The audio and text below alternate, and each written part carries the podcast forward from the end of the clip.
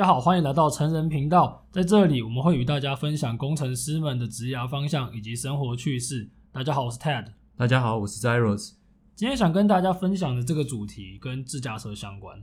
有关注国际新闻的朋友应该都知道，Tesla 他们刚发表了一个 beta 版的 FSD for Self Driving，就是全自动驾驶的一个模组。那这个是一个。我觉得蛮特别的一个公布啊，虽然说它并不是真正完全的自动驾驶，但在科技上面也是一个蛮大的突破啊。嗯，有时候在一些科技新闻版上，这个新闻真的是被大家炒得沸沸扬扬。没错啊，如果大家有兴趣的话，可以在 YouTube 上面搜寻这个关键字 FSD，你们可以看到，在美国已经有一些用户得以去更新。那它目前的售价是一万美金，大约是三十万台币左右。那你可以看到它在在美国的一些道路上面就做一些自动驾驶的部分。嗯，这样子啊，所以我要升级还要付三十万台币这样。对啊，其实不是每个人不是每个人都可以去 有这样的服务啊。你前提是你要先买他的车，其实这个跟 Tesla 未来的走向有关系。我觉得未来慢慢的它不完全的是一间车车用公司，比如说你买 iPhone，嗯，你。买 iPhone 这个东西，可是重点是你要买买买 iPhone 来做什么？你可能会用 Instagram，你可能会用 WhatsApp，你可能会用 Messenger 等等的。嗯，那 Tesla 它也也未来也有可能变这个平台。那你用它的车，但有人不想要自驾，有人不想要服务驾驶等等的。所以我要额外花这三十万才去背它测试这样。那为什么我会需要说我要花这种自驾车的钱？你是说为什么？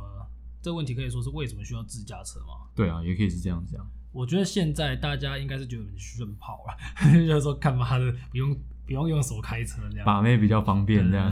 我本身以前硕士是在做自驾车，我们是台湾算是一个也蛮厉害的、还不错的自驾车团队，在在成大，然后我们有也有自己一台自驾车，所以对我来说看到自驾车已经没有那么新鲜，因为我已经做很多次。但我知道第一次看到那个方向盘自己动起来那种感觉，我相信如果你是特斯拉车主。你刚好这个闲钱，你有没有刷下去？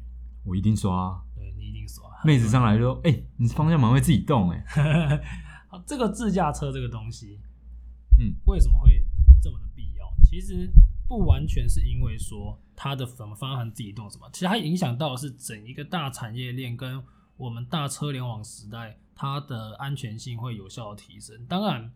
对于用户来讲啊，你可以在通勤的时间做你其他的事情，那你的时间又变得更多。这个是其实这未来有一个主题，想大家跟大家讨论。这个我们现在正在处于一个被加速的世界，因为很多很多东西都越来越快。那你看现在你通勤时间，或许你也有机会可以做自己的事情。那，自驾车的应用非常广，这些好处都只是它的非常非常小之一。你可以说自驾车可以如何改变我们的生活？那这个趋势，坦白说。无人能挡啊！嗯，我觉得是这样啊。现在在开发自驾车之前，先跟大家说，自驾车它大概是怎么样的分级？自驾车它的分级有，如果包含手动驾驶，就是真的人开是第零级。那自驾车有分五个等级，一到五。那越小就是自驾车程度越低，越高就是自驾车程度越高，这很好理解。那虽然说。我大概跟大家讲一下，我们目前的辅助驾驶大概都是零级到一一一级到二级，就是一些行车辅助系统这些 ADAS 系统。那到第三级、第四级、第五级，慢慢的系统就可以帮你操控。那第五级就是完完全全的自动驾驶。嗯，它这一个层级的自驾车，它可能是不需要方向盘。就如果大家有看一些比较未来感的电影，可能有类似的东西。好，那介绍完这个分级呢，我必须说。虽然说这一次自特斯拉公布它的这个东西是说它是全自动驾驶，它可以控制你的车，可以在车上开没错，但它并不是真正到达定义中的第五级，它顶多到三四级，就是你人在车上面，你还是有方向盘，你在紧急的时候，你还是要 take over 来处理一些紧急状况。不过它会越来越好，这是肯定的，毕竟科技绝对是一直在进步。那第五级的情况会是什么？稍后会跟大家讲一下第五级的世界是怎么样。在这个时候，你的车子它可能就是一个空间，你上去你就做你的事情，把你带到目的地，那你也不用担心跟别人互撞，因为呢，可能那个时候整个全世界都已经是一个大物联网时代。大物联网时代的时候，互相之间车与车之间这个车联网都是做的非常好，运输交通在每个平面都做得更好。当这个时候发生，它才能是一个完完全全真正的第五级的情况。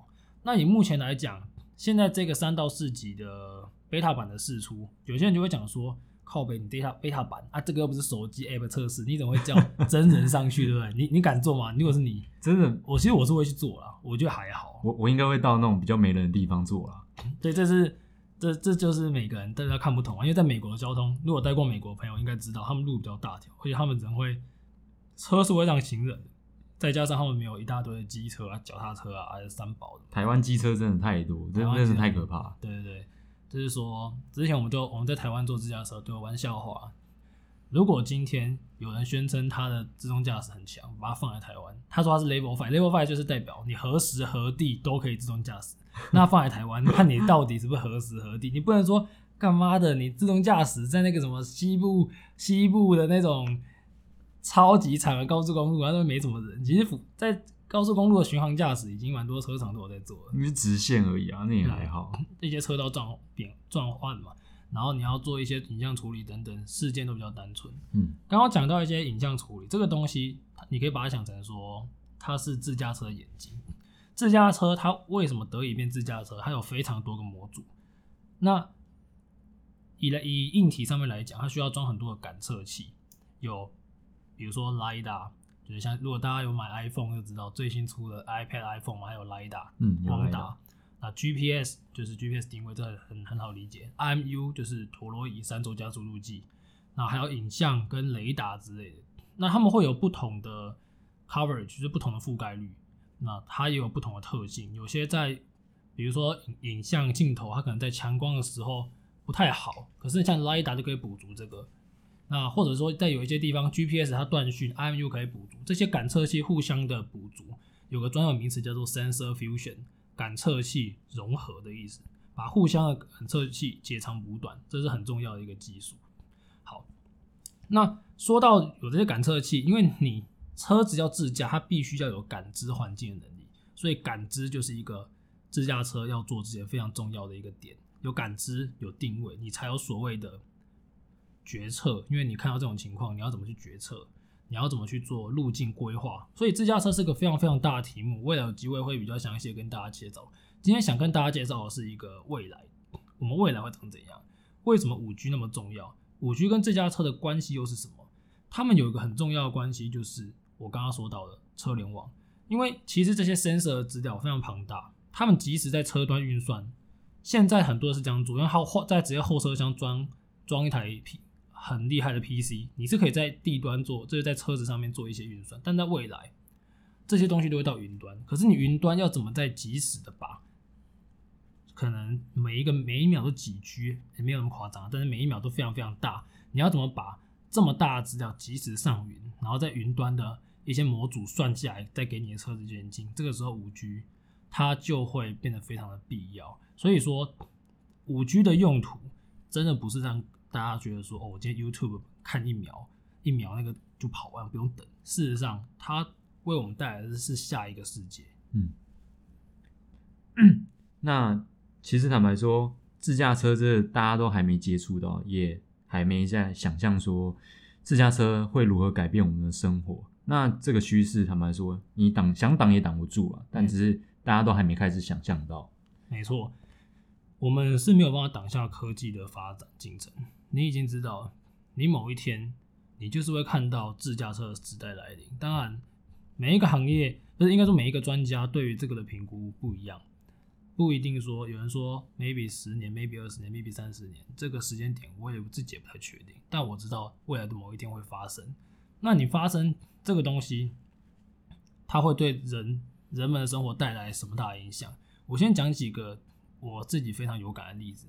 我以前你我们都会看电影嘛，《亡命关头》有没有看过？有啊有啊有。亡命关头有一集，就是我忘记是七还是八，反正就是在一个停车场，然后一堆车子冲出来，就是他有有一个人在网络上遥控，然后车子就从那个停车场里面冲出来撞飞下来。你有看过那个部分吗？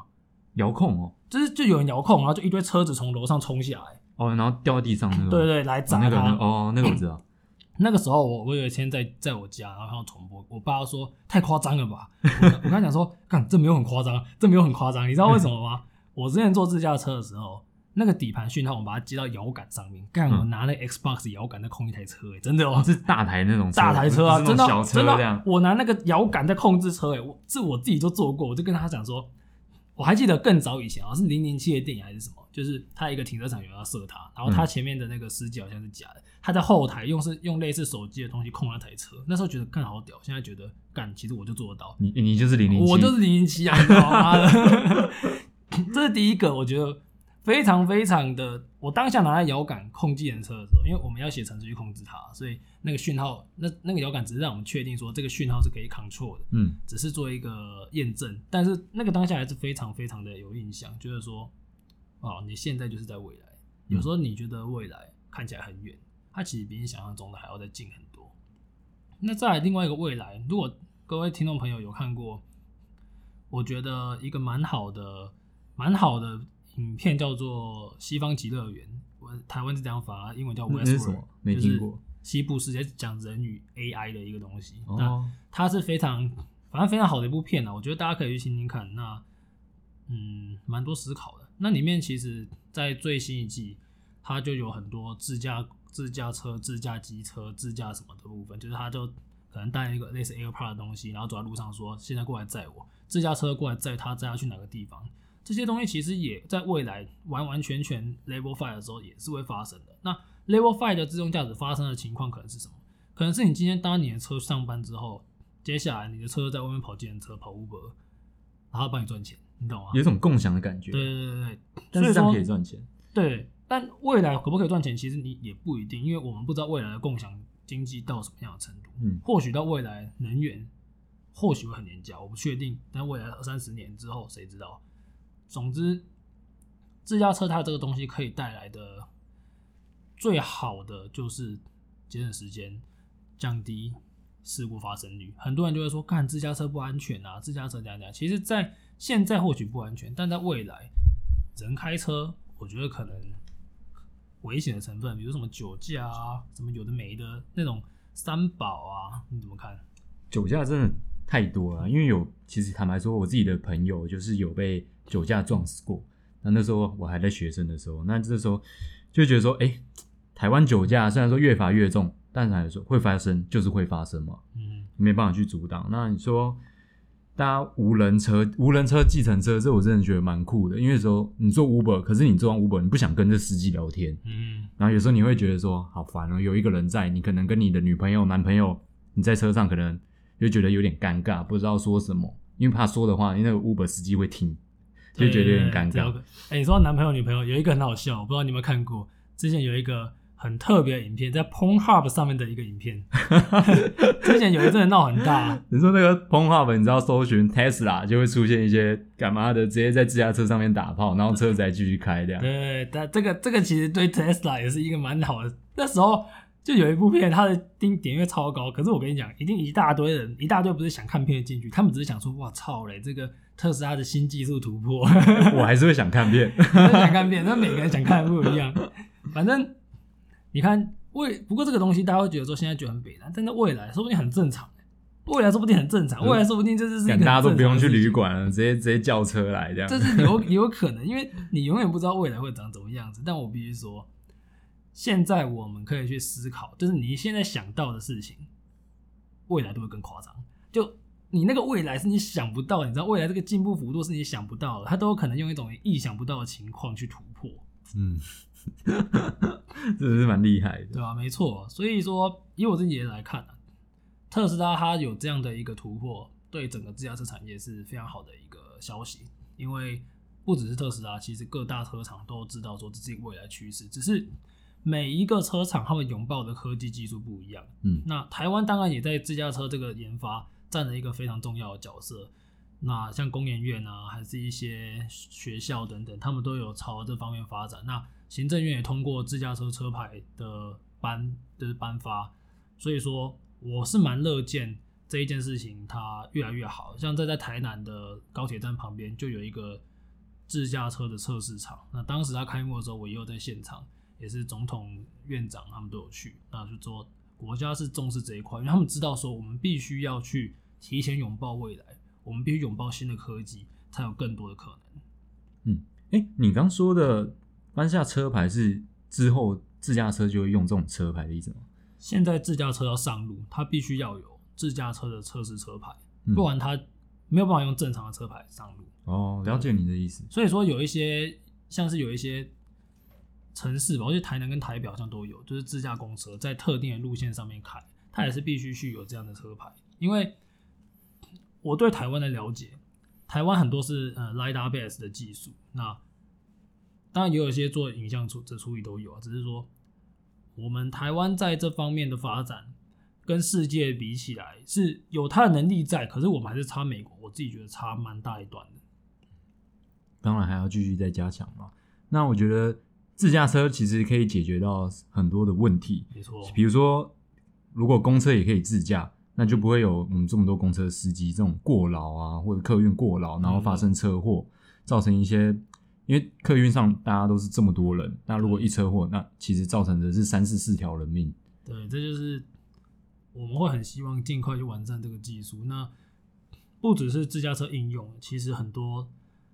做这种晶片也都在布局，像是联发科等等的很多公司都在朝这方面布局。因为我们知道嘛，现在的手机可能改变了我们这一个十年，但是未来这个十年改变的，我想五 G、云端、AI 运算啊，云端边缘运算、自驾车绝对都是非常重要的要角之一啊。我自己觉得自驾车它毕竟还是在平面道路交通上的一个交通工具嘛。对啊。那如果假设这个技术它慢慢的发展，那如果现在车子是可以飞起来，就像以前看那种电影，它做的是可以用类似这种、嗯、呃无人机的那种感觉，啊，你搭上去，可是你在天空上飞，你在天空上飞很容易撞到，对不对？啊，这可能要更久，就更久嘛，对。可是它就可以用无人无人的驾驶这种技术，让你在各位在天空上飞。那像新竹每天都在光复路越野赛跑，我真的快受不了了。我都很想说，这路就这么小条啊，可是天空上你有这么大的垂直距离。哪一天如果真的可以在天空上那样飞来飞去，那大家的时间都节省很很多啊，也不会像科比一样搭直升机然后咻就不见了。我觉得这可能就是另外一个问题，因为 你说你说这个东西不只是自驾技术，它包括你要怎么把东西平衡在空中那样的运动控制，干那是超难的。所以 那个时候其他在飞行控制可能会比自驾车自驾技术还要再难。我相信它绝对是在自驾车之后的。几十年啊，干那个，但我很期待啊。干那个时候，你可能嗝屁了。好，那最后来一点闲聊。我觉得自驾车这个东西，在国外，在日本，在美国这种比较单纯的地方，我说单纯是指他们的道路环境单纯，是比较好发展。那他们的像台台湾啊，我干那个，我他妈的骑机车干。对面我都骑过菜市场，然后阿妈会直接逆向行驶，跟旁边的摊摊贩打招呼。干你娘哎！我这样子，我真的很危险，你知道吗？然后还有那种什么，就是一大堆一大堆闯红灯啊，酒驾，红灯右转，还干我自己都红灯右转，我狂转。警察在这，警察在这，还没有被抓过，干也不要检举我。总之，这种违规的情况在台湾啊，你。你怎么去做？这我必须回归到说，现在 Tesla 它是不是已经 beta 版已经上线了？嗯，它其实还有有一个另外一个好处，就是说它收到的是真实的使用者资料，嗯，就是真正的用户用这个自动驾驶在路上开，嗯，它的情形。因为你没有遇过鬼子切入的自驾车，对不对？你可能，但是你遇到这种阿骂鬼子切入，你有了足够几百万笔的训练资料，是不是它就可以去面对鬼子切入？那它就。朝真正的 Level Five 又更迈进了一步，嗯，所以资料量也是非常非常重要的。我非常欢迎特斯拉在台湾设一个点啊，来测试一下鬼子切入。我相信特斯拉未来会啊，只是他在台湾开放这个模组的时候，我非常期待他最强之矛跟最强之盾 那到底谁比较强？那自家就选那个 location 就选台湾 version，就是那个 hard 那个刚才玩那个模拟器，还有说那有那份 easy 日本 easy 台湾 hard，然后。印度地狱级这样，好，还有另外一个，我觉得特斯拉好处，这也是我自己蛮蛮觉得很好笑的。哎、欸，你知道 Gogoro 不是很像 Gogoro 也是电动车嘛？对啊，很安静，对不对？对，很安静。我们家附近有有住家酒，他他就很喜欢玩车，他就是什么每年都换了一两台那种。嗯嗯嗯。但当下最夯的车就换，他要换过什么什么 BWS 啊，什么什么红，对对对，红加藤那台方块，有点像方块那台，前阵有一阵子很红。嗯。然后他他最近换 Gogoro。干，这个根本是台湾的噪音污染的元凶啊！这妈一堆爆改管，他妈的改管，Gogoro 干不能改，直接安静，对吧？可是跟你讲，我我听说有人有人骑那个 Gogoro 还去改改声音嘛，对，把那个声音改出来。那我觉得啊，Tesla 现在蛮吵的，未来应该很多家酒都会去开，你相信吗？我相信啊，那么潮，对啊，很潮。我跟你讲，台湾的用路人有福了，以后都不会突然突然那个半夜，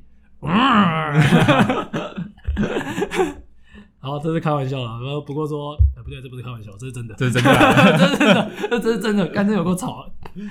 我觉得特斯拉它不论是在电池技术、在能源技术，还是在自驾车技术，它都是市场上非常非常前面的领先者。那对这边还是要跟大家澄清一下，其实特斯拉是一家能源公司哦。对，没错，真的是一家能源公司。虽然它卖车，可是它主要还是 focus 在电这边。能源是非常能源是一个重要的东西，对，非常重要。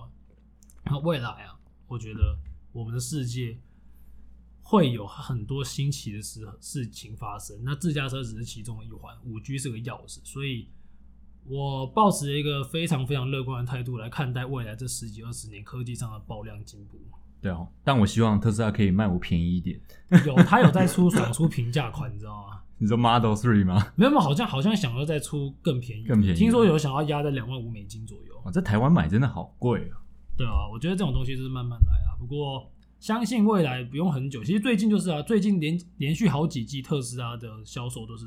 很成长，爆量成长。对啊，它虽然它售价有有在往下降，啊、可是那些 Model X、Model S 的车主就说：“哎、欸，为什么要把 Model 下降？为什么要把这些车下降？那我的尊贵呢？”对啊，人都是喜欢比 较的嘛。有些人开这个是，其实大部分人开这个觉得吵了，吵啊，真的是、啊。我相信不是大家都觉得说很爱地球，还是很很很怎样的。好、啊，我觉得在这一次的讨论里面，跟大家抛砖引玉讨论说自驾车它的未来可能长怎样。那未来如果有呃，更后续的技术可能会针对单一的技术做深入的了解，因为在虽然目前嗯、呃、可能发展还不是那么的全面，可是我相信在未来自驾车相关工程师绝对是一个非常火热，比现在已经很火热，但未来可能会快烧起来那种火热 的一个职缺啊。好啊，如果大家还有什么想讨论的技术，或想更知道的一些事情，都可以啊、呃、私讯我们的 IG 哦。对，没错，那也请大家在 Apple Podcast 给我们一些评价还有评论，我们非常需要大家的支持。真的，真的。对，那我想今天的节目就到这里。好，那谢谢大家，大家再见。大家拜拜，拜。